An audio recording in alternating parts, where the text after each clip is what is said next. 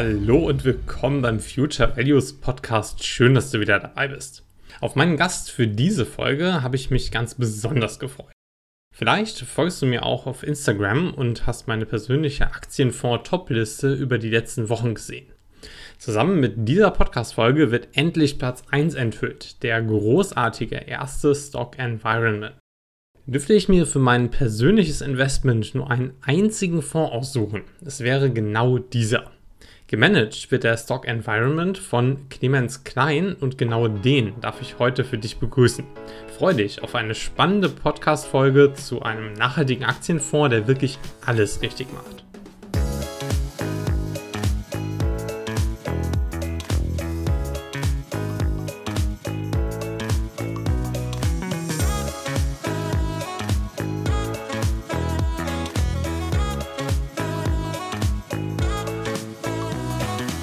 Hallo Clemens, schön, dass du da bist. Hallo Mike, ja, freut mich auch, dass ich bei euch dabei sein darf. Freut mich total, dass du dir die Zeit nimmst. Dann fangen wir doch an und stell dich mal selber vor. Wer bist du? Ja, gerne. Mein Name ist Clemens Klein. Ich bin äh, Fondsmanager in der Erste Asset Management in Wien. Das ist eine Tochter der Erste Bank, einer der, der größten österreichischen Banken. Und äh, ich bin seit 30 Jahren für das Unternehmen tätig und war eigentlich in allen Bereichen des, der Vermögensverwaltung, des Fondsmanagements für eine ganze Reihe von Produkten äh, verantwortlich, für globale Fonds ebenso wie für einen spezialisierten USA-Fonds. Das waren immer sogenannte Responsible Fonds, also Fonds, die sehr stark auch auf Nachhaltigkeitskriterien schauen. Und seit einiger Zeit bin ich ausschließlich für unsere Umweltprodukte, also für unsere grünen Produkte zuständig ja, das macht auch sehr viel Spaß und da liegt meine ganze Konzentration drauf. Wir schon direkt im Thema. Ähm, was bedeutet denn Nachhaltigkeit für dich? Oh, das ist eine schwierige Frage, weil die Definition von Nachhaltigkeit gibt es eigentlich nicht. Wenn man da drei Leute fragt, bekommt man wahrscheinlich vier Antworten so circa. Äh, genau. Ich meine, man rettet sich dann immer ein bisschen in Definitionen und, und ich meine, bekannt ist wahrscheinlich die, die ursprüngliche Definition von, von Karlowitz, der schon im, im 17. Jahrhundert gesagt hat, äh, man sollte immer nur so viel Wald schlagen, wie auch wieder nachwächst. Und äh, interessanterweise war er selbst im Bergbau tätig, also in keiner nachwachsenden Ressource. Ähm, und das ist ja dann auch übernommen worden im, im, im Brundtland-Bericht äh, 1987 äh, wo eben definiert wird, nachhaltige Entwicklung ist eine Entwicklung, die sicherstellt, dass künftige Generationen nicht schlechter gestellt sind, ihre Bedürfnisse zu befrieden, befriedigen als gegenwärtig Lebende. Also es geht immer so ein bisschen darum, dass man eigentlich äh, denen, die nachkommen, äh, eine Welt und ein Umfeld hinterlässt, das die gleichen Möglichkeiten und Chancen bietet. Und insofern, ja, für mich bedeutet es äh, mehr oder weniger genau das, weil ich äh, bin Vater von einem achtjährigen Sohn. Wenn der so alt sein wird wie ich jetzt, dann wird das äh, in, in ein bisschen mehr als 40 Jahren so sein. Und darum versuche ich mir immer vorzustellen, wie die Welt dann aussieht und was man tun kann, damit sie dann möglichst lebenswert ist oder ebenso lebenswert, wie sie, wie sie momentan ist. Also so würde ich es einmal für mich, äh, meiner Zugang definieren. Aber klarerweise ist das eben sehr unterschiedlich und äh, ich meine, es ist ja auch bekannt, dass, dass es Themen gibt, die strittig sind. Ich, ich meine, äh, bei Kohle, glaube ich, gibt es mittlerweile weitgehend einen Konsens. Aber schon beim Thema Atomkraft sehen das Länder wie Frankreich äh, komplett anders als wir vielleicht hier in Österreich. Selbst beim Thema Elektromobilität gibt es äh, immer wieder Stimmen, die ja daran zweifeln, dass das nachhaltiger oder umweltfreundlicher wäre. Also man sieht, so leicht ist es nicht. Drum, wie gesagt, ich versuche halt immer ein bisschen so dran zu denken, wie könnte die Welt in 40 Jahren aussehen. Das ist dann auch das, was dich motiviert, in dem Bereich zu arbeiten und dich zu arrangieren? Ja, absolut. Das ist sicherlich Teil der Motivation, äh, sich diese, diese Überlegungen anzustellen und auch diese Denkmodelle anzustellen. Einfach sich mit ganz langen Trends zu beschäftigen, die den, den Nachteil haben, dass sie nicht exakt sind, aber den Vorteil haben, dass sie ganz sicher äh, so eintreten mit einer gewissen Abweichung eben von den Prognosen und sich dann zu überlegen, wie kann man mit diesen Trends umgehen, was kann man da machen. Äh, einerseits natürlich, und das ist mein Hauptjob aus, aus äh, Investorenperspektive, aber durchaus auch im, im, im Gespräch mit Unternehmen, äh, wo man auch eben versucht, sie von, von vielleicht einer Änderung oder Verbesserung ihrer, ihrer Geschäftspolitik zu, zu überzeugen. Und das, das macht sicher einen, einen guten Teil der Motivation und auch der, der Freude am Job aus, ja. Ja, erzähl mal ein bisschen über deinen Job. Du bist Fondsmanager. Was macht man da so den ganzen Tag?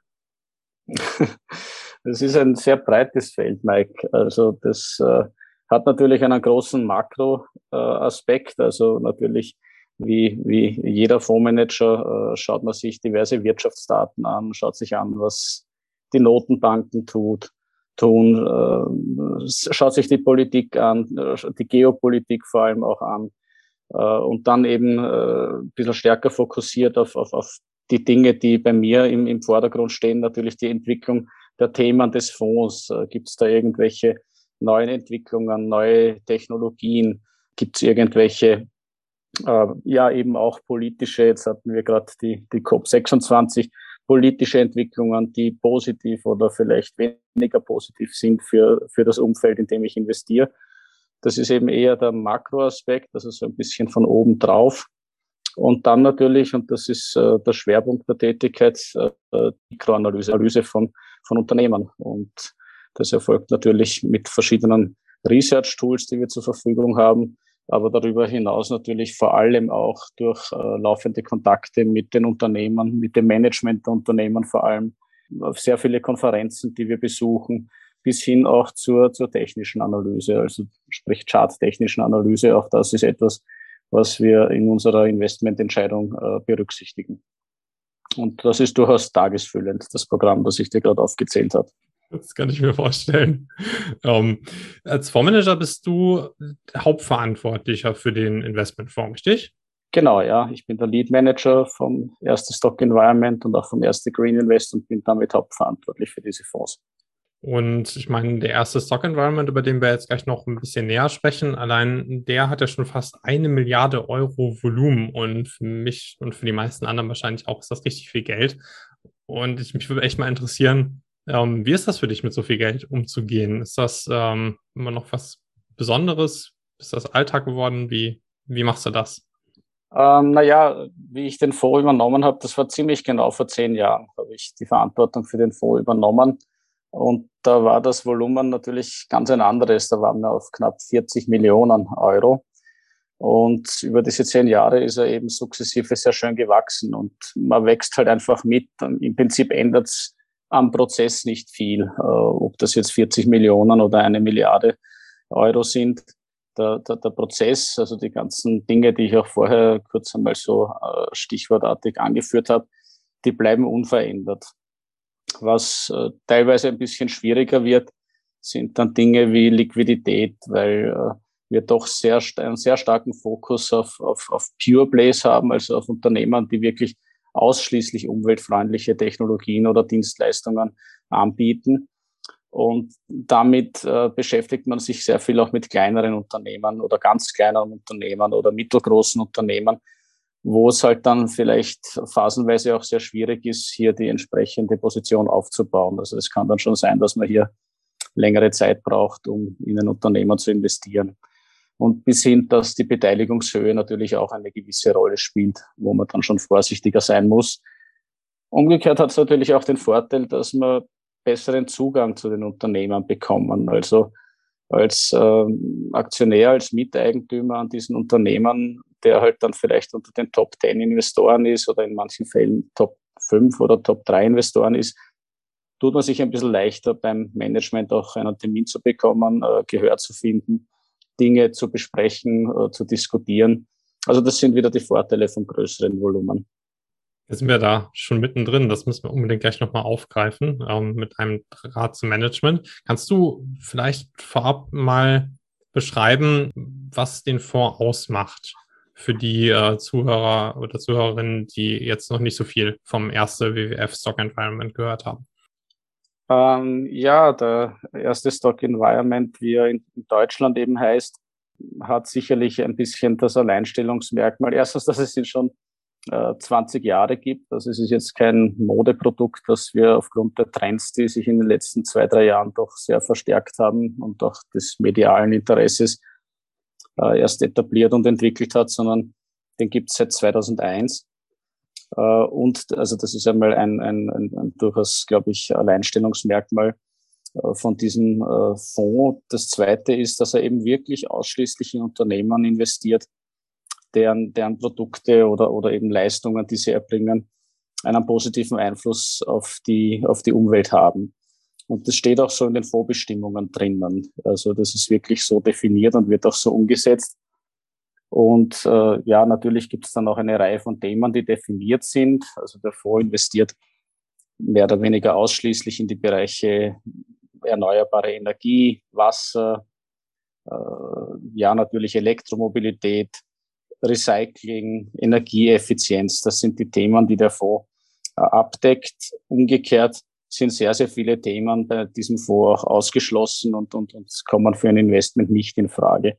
Das Zweite, das ich schon erwähnt habe, ist auch die Tatsache, dass wir halt wirklich mit äh, in Pure Plays investieren, also in Unternehmen, die das nicht auch anbieten. Also Beispiel wäre eine General Electric, die haben natürlich ein Windturbinengeschäft oder ein Windenergiegeschäft, aber das macht, äh, glaube ich, keine zehn Prozent von ihrem Gesamtumsatz aus. Das wäre definitiv kein Unternehmen, das für den Fonds in Frage kommt, sondern wie gesagt, das müsste dann schon mindestens über 50 Prozent des Umsatzes sein. In den meisten Fällen, bei den meisten Unternehmen ist es so, dass sie ausschließlich diese Umwelttechnologien anbieten und somit eben diesen Pure Play Status haben. Das würde ich auch so ein bisschen als Alleinstellungsmerkmal sehen. Äh, ich meine, es ist wirklich äh, sehr schwierig, weil äh, es gibt genug Fonds, die auch irgendwas mit Umwelt oder Klima im Namen haben und die auch in der sogenannten Peer Group drinnen sind, also an denen wir uns messen und gemessen werden, wo dann die größten Positionen Amazon oder Microsoft oder Google sind. Also keine schlechten Unternehmen, aber ein Unternehmen wie Amazon in einem Umweltfonds zu haben, weil sie halt 100 Prozent ihrer Energie aus erneuerbarer Energie generieren. Also das wäre uns deutlich zu wenig. Äh, letztendlich ist es trotzdem ein Unternehmen, das enorm viel äh, Logistikprobleme äh, verursacht und, und, und natürlich auch entsprechende Verpackungsthemen hat. Also es ist für uns schlichtweg kein Unternehmen, das für uns in einen Umweltfonds hineingehört. Ja, das ist tatsächlich auch genau das, ähm, was ich immer gesucht habe. Und ich weiß, dass es eben, wie du gesagt hast, meistens so ist, dass man dann einen Fonds mit tollem Namen hat und dann sind die Top-Positionen ja nicht nur Amazon, sondern äh, vielleicht auch äh, Coca-Cola, PepsiCo, Nestle oder so weiter. Ähm, damit seid ihr schon relativ allein auf weiter Flur. Ne? Das kann ich auch so ähm, aus meiner Sicht bestätigen. Da gibt es so wenige Fonds, auch in, auch in der Größe, die das so machen wie ihr. Wirklich sehr wenige. Gibt es in deinen Augen noch etwas, was ähm, den, äh, deinen Fonds ganz besonders macht? Also auch ähm, vielleicht von den wenigen abhebt, die da noch mit dabei sind? Ich denke, dass der ganze Prozess ziemlich äh, einzigartig ist und zwar halt von ja, nicht einmal von Beginn an, weil äh, die Kooperation dann mit dem WWF Österreich haben wir 2006 begonnen. Den Fonds gibt es, wie gesagt, seit 2001. Aber seit 2006, seit wir diese Ko äh, Kooperation eingegangen sind, äh, haben wir eben ein Setup, das auch wirklich gewährleistet, dass alles, was ich da so äh, locker erzähle, dass das auch wirklich ganz genauso stattfindet. Also es ist nicht so, dass ich jetzt als Fondsmanager die Freiheit habe, ein Unternehmen zu investieren, weil ich der Meinung bin, das ist eine saubere Technologie und, und, und die, das Unternehmen ist auch unter den anderen Aspekten, also auch, I, auch das S von ESG, also Social und das G, Governance, sind aus meiner Sicht vielleicht erfüllt. Also diesen Schritt, diese Entscheidung kann ich gar nicht alleine treffen, sondern ich kann dieses Unternehmen nur einmal vorschlagen. Dann wird das einmal von unserem internen Nachhaltigkeitsresearch-Team auf Herz und Nieren geprüft. Äh, dann leiten wir es weiter an eine externe Nachhaltigkeitsresearch-Agentur, die dieses Unternehmen nochmals auf Herz und Nieren prüft. Und dann gehen diese beiden Beurteilungen an den sogenannten Umweltbeirat. Und dieser Umweltbeirat, der eben aus Experten von verschiedenen Fachbereichen, also einerseits von, von Lehre und Wissenschaft, aber durchaus auch aus der Praxis, also von Solarunternehmen, oder von, von, von äh, Mitgliedern mit technischem Background äh, besetzt ist und natürlich auch ein Mitglied vom, vom WWF äh, integriert ist. der beurteilt dann dieses Unternehmen und sagt, ja, das ist eine Technologie, die wir unterstützen und ja, das Unternehmen arbeitet sauber. Es geht ja nicht immer nur darum, was das Unternehmen macht, sondern es geht auch darum, wie es es macht. Also ein Solarunternehmen, das dann vielleicht die, die, die Abfälle in den nächsten Fluss pumpt, äh, das wäre definitiv natürlich kein geeignetes Investment für, für unseren Fonds.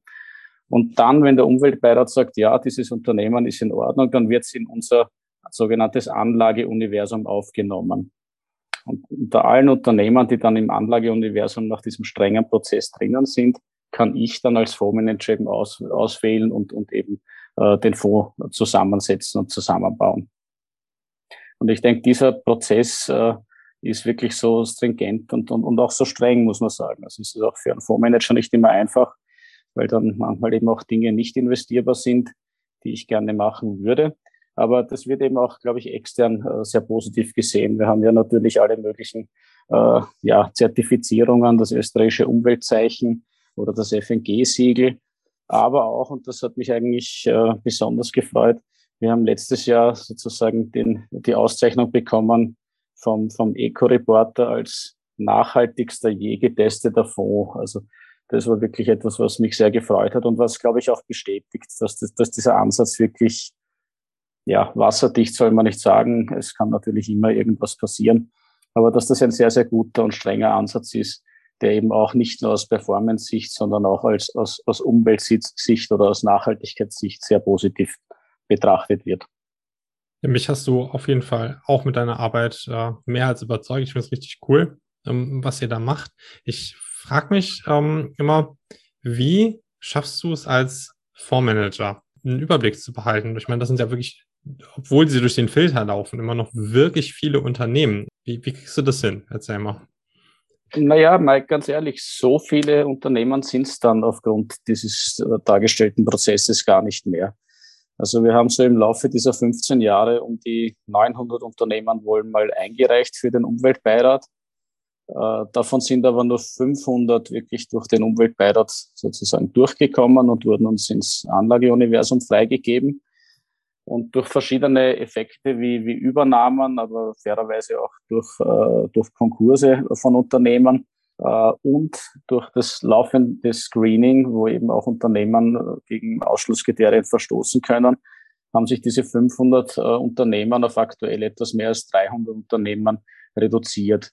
Das ist zwar noch immer eine ganze Menge, aber gemeinsam mit dem Nachhaltigkeitsteam und mit, mit Co-Fonds-Management äh, schafft man das schon. Vor allem, wenn man das eben schon so lange macht, dann, dann weiß man einmal von jedem Unternehmen so grundsätzlich, was es tut und, und, und, und wie interessant und spannend die Technologie ist und wo es ungefähr auch so steht jetzt in, in, der, in der Wertschöpfungskette und all diese Dinge.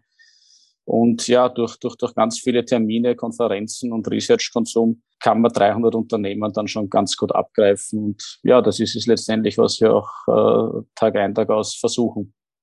So eine strenge Titelselektion ist für mich auf jeden Fall eine, eine gute Basis, ne? aber letztendlich noch nicht das, was so ein 100% richtig gut nachhaltigen Investmentfonds ausmacht. Ein Teil hast du ja schon angesprochen. Ne? Ihr macht Engagement und du hast ja gesagt, du gehst mit den ähm, Unternehmen auch in den Kontakt und durch euer großes Volumen habt ihr da einen guten Zugang. Kannst du uns mal da reinholen und ähm, ein bisschen erklären, was, was passiert da so? Wann trittst du mit dem Unternehmen in Kontakt? Was besprichst du mit denen? Vielleicht hast du sogar ein Beispiel, das fände ich ganz cool. Ja, mit Beispielen ist es immer ein bisschen schwierig, weil gerade wenn man mit Unternehmen, mit dem Management über gewisse Aspekte der Nachhaltigkeit spricht, dann, dann tut man das ein bisschen so unter unter der Prämisse, dass man das dann nicht an die große Glocke hängt. Aber okay, verstehe ich, ich das ist kein Problem. Ich, ich habe ja schon erwähnt, dass, dass wir doch sehr viel auch mit, mit kleineren Unternehmern im Kontakt sind. Und äh, man kann sich vorstellen, dass ein Unternehmer, das vielleicht erst ein paar Jahre existiert, das ein ganz neues, innovatives Produkt hat, das jetzt einmal in den Aufbau eines Vertriebs und einer Produktion investieren muss und in Marketing investieren muss, dass die ein bisschen andere Sorgen haben, als das Thema Nachhaltigkeit jetzt groß abzudecken. Das heißt jetzt nicht, dass die nicht nachhaltig denken, ganz das Gegenteil ist oft der Fall, weil solche neuen Ideen oft genau aus diesem Bestreben heraus entstehen. Aber die haben natürlich keine zehnköpfige Abteilung, die nur Nachhaltigkeitsreports erstellt. Ja. Und genau das ist es aber, was, was äh, vor allem halt auf die externen Ratingagenturen, also die Nachhaltigkeitsratingagenturen, letztendlich verlangen. Äh, die wollen ja, die schicken ja jedes Jahr relativ umfangreiche Kataloge an die Unternehmen aus, die dann eben befüllt werden müssen mit Daten, mit Informationen, mit diversen qualitativen Ausführungen, um dann ein Rating zu bekommen. Und hier versuchen wir eben die Unternehmen ein bisschen zu unterstützen, äh, weil wir das natürlich von unserer langen Tätigkeit in dem Bereich ganz gut äh, im, im Überblick haben, wer das besonders gut macht. Da geben wir dann durchaus auch Hinweise, wo man sich vielleicht einmal Inputs holen könnte, was da im Moment so State of the Art ist. Wir geben Ihnen noch Tipps, was, was einfach Ihre, Ihre Transparenz betrifft. Also es ist einfach wichtig, nicht nur Dinge richtig zu machen, sondern man muss es entsprechend auch darstellen. Das heißt, Sie sollten auch Ihre, auf Ihrer Homepage entsprechend äh, auf das hinweisen, was Sie eben nachweislich tun. Natürlich idealerweise dann ein Nachhaltigkeitsreporting auch einführen, gewisse Parameter definieren, äh, die Sie verbessern wollen, das sind lauter so Schritte, wo man sie versuchen, ein, ein wenig zu, zu unterstützen und zu begleiten. Und schön ist es, wenn das Unternehmen dann von sich aus kommt und sagt, so stolz, wir präsentieren jetzt einmal unseren ersten Nachhaltigkeitsbericht. Also dann freuen wir uns auch sehr. Und umgekehrt macht es das für uns auch leichter, weil dieses Unternehmen dann automatisch auch in die, äh, in die Filter der Nachhaltigkeitsagenturen hineinrutscht und damit dann auch ein, ein Rating von außen bekommt. Bei vielen Unternehmen machen wir ein rein internes Rating, weil es eben von den großen Agenturen noch keine Abdeckung gibt, mangels verfügbarer Daten. Und das ist dann für uns auch ein relativ hoher Aufwand, äh, hier eine, eine, eine Einschätzung des Unternehmens äh, zu bekommen und dann eben ein internes Rating zu vergeben, damit es für uns überhaupt einmal investierbar wird. Also das wären so Beispiele, wie wir da mit den Unternehmen im, im Diskurs stehen. Ähm, ja, ich meine, ich kann natürlich äh, äh, kürzlich, also mein Kollege, der Alexander Weiß, war vergangene Woche in Oslo auf einer, auf einer Konferenz und das hat er natürlich auch gleich für diverse Unternehmensbesuche genutzt. Und da war er zum Beispiel in Kontakt mit Skatec, das ist ein norwegischer äh, Erzeuger von, von erneuerbarer Energie, ursprünglich nur Solarenergie, haben jetzt dann in den Wind- und Wasserbereich auch diversifiziert. Und da ist eben im Moment das Problem im Solarbereich mit den Lieferketten, weil ja ein Großteil dieser, dieser Module und das Polysilizium aus China kommt. Und gerade beim Polysilizium gibt es ja da äh, massive Vorwürfe, dass es hier zu Zwangsarbeit kommen soll, dass die Uiguren hier in, in Arbeitslagern äh, ja, also eingesperrt werden oder, oder halt ja, dort wohnen können, dürfen, müssen. Äh, und das ist im Moment ein großes Thema in, in, in ESG-Kreisen. Äh, es gibt ja auch schon Sanktionen, diverseste Sanktionen. Und natürlich haben wir das mit dem Unternehmen adressiert. Und die sind sich dessen bewusst, aber es ist halt äh, für sie auch schwierig nachzuweisen, dass diese Dinge nicht aus diesen fraglichen Regionen gesourced werden. Und da ist man halt gerade dabei, so ein Traceability-System erst aufzubauen. Äh, nur das geht natürlich nicht von heute auf morgen. Da müssen dann auch die Produkte entsprechende Codes aufweisen, damit man dann eben nachvollziehen kann, wo kommen die wirklich her. Aber das war zum Beispiel, das ist ein aktiver Dialog, ein aktives Engagement, das wir mit der Firma äh, jetzt einmal angegangen sind und dazu werden wir uns jetzt regelmäßig auch weiter austauschen. Äh, wir sehen aber momentan noch keinen Grund, das Unternehmen deswegen aus dem Universum auszuschließen. Sie arbeiten an dem und sie tun ihr Bestes, um, um hier möglichst rasch auch einen Nachweis der Produktherkunft äh, erbringen zu können. Klingt für mich nach unglaublich spannender Arbeit, muss ich sagen. Ist das auch so der Bereich, ähm, der dir am meisten Spaß macht? Oder hast du überhaupt einen? Oder wo ist der an deiner Arbeit? Na, ich glaube, was am meisten Spaß macht, ist eben, dass es, dass es sehr abwechslungsreich ist. Also man sitzt jetzt nicht nur von früh bis spät über Excel-Tabellen oder über irgendwelchen äh, Bilanzen oder, oder, oder Kennzahlen, äh, was natürlich wichtig ist und was man auch tut, aber man hat dann immer wieder auch die Möglichkeit, ein bisschen äh, in andere Bereiche hineinzugehen, eben in diese Dialoge mit dem, mit dem Unternehmen, wo es nicht nur um die Geschäftsentwicklung geht, sondern eben auch um, um andere Bereiche aus, dem, äh, aus der Nachhaltigkeitslupe. Und diese Abwechslung macht wahrscheinlich macht einen großen Teil vom, vom Spaß am Job aus. dass man ja sehr umfassend äh, Unternehmen betrachtet und, und auch einen, einen sehr, sehr, sehr angenehmer Dialog führt. Also wir sind ja nicht die, die mit erhobenen Finger da reingehen, äh, weil das ist, glaube ich, das Letzte, was ein Unternehmer braucht und hören will, sondern wir versuchen einfach in einen Dialog zu treten. Und, und wenn man dann sieht, dass aus diesem Dialog auch Ergebnisse kommen, dann ist das natürlich was sehr Schönes und und ja, wie, wie, wie schon gesagt, macht, macht sicherlich einen, einen guten Teil auch des, der Freude am, am Job aus. Das macht ihr euren Fonds noch mit einer Besonderheit rund. Ihr spendet einen Teil. Kannst du da was zu erzählen?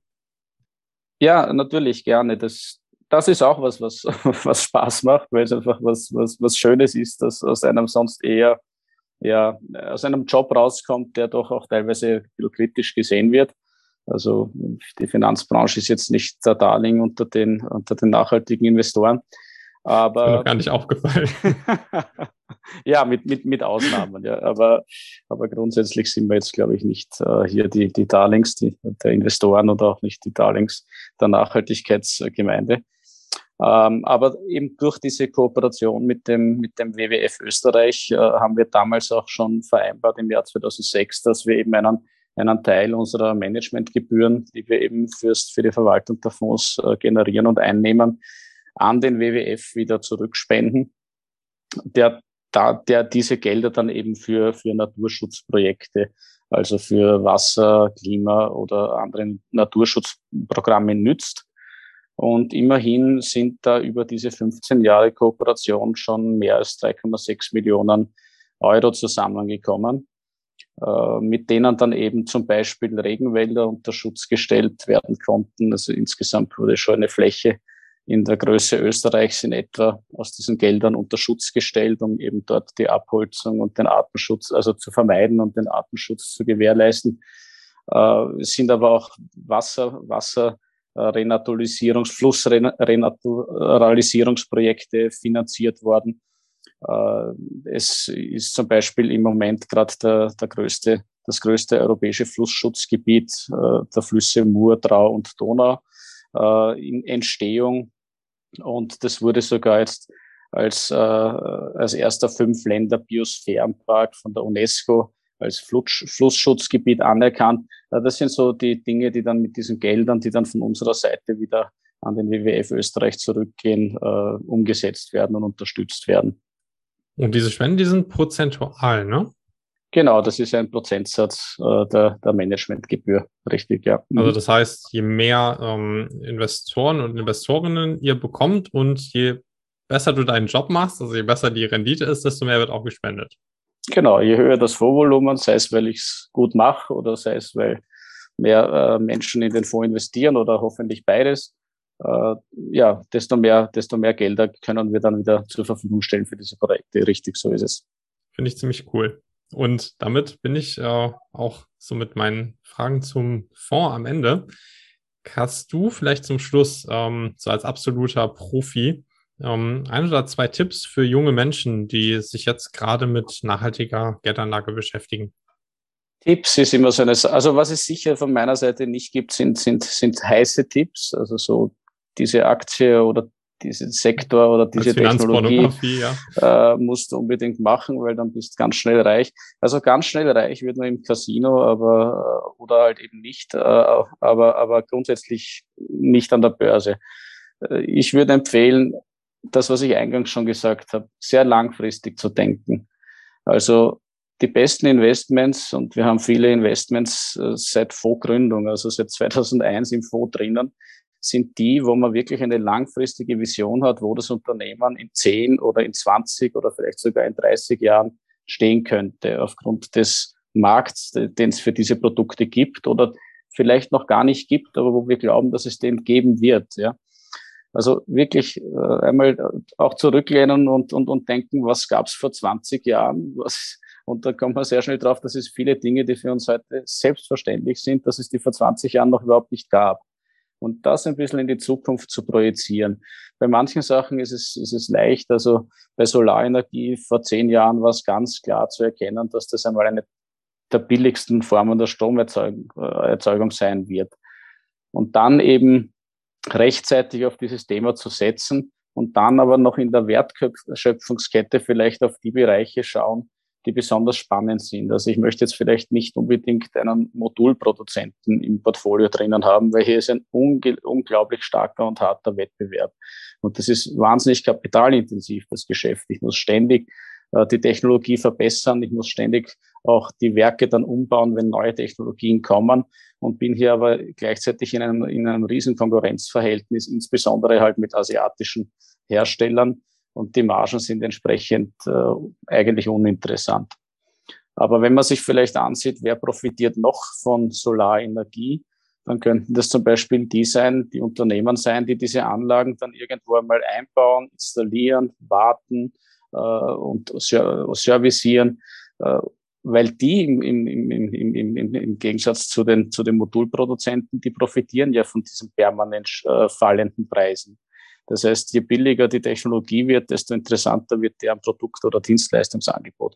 Also auch ein bisschen so in diese Richtung denken, okay, Thema Solar, aber wo genau äh, könnte es eigentlich smart sein zu investieren?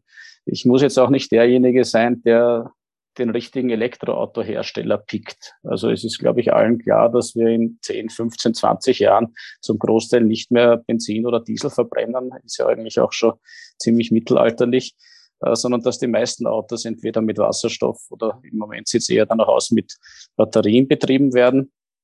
Nur ob jetzt äh, Tesla oder NIO oder vielleicht sogar VW oder ein anderer etablierter klassischer Automobilhersteller dann Marktführer sein wird und damit auch gutes Geld verdienen wird, das weiß ich nicht.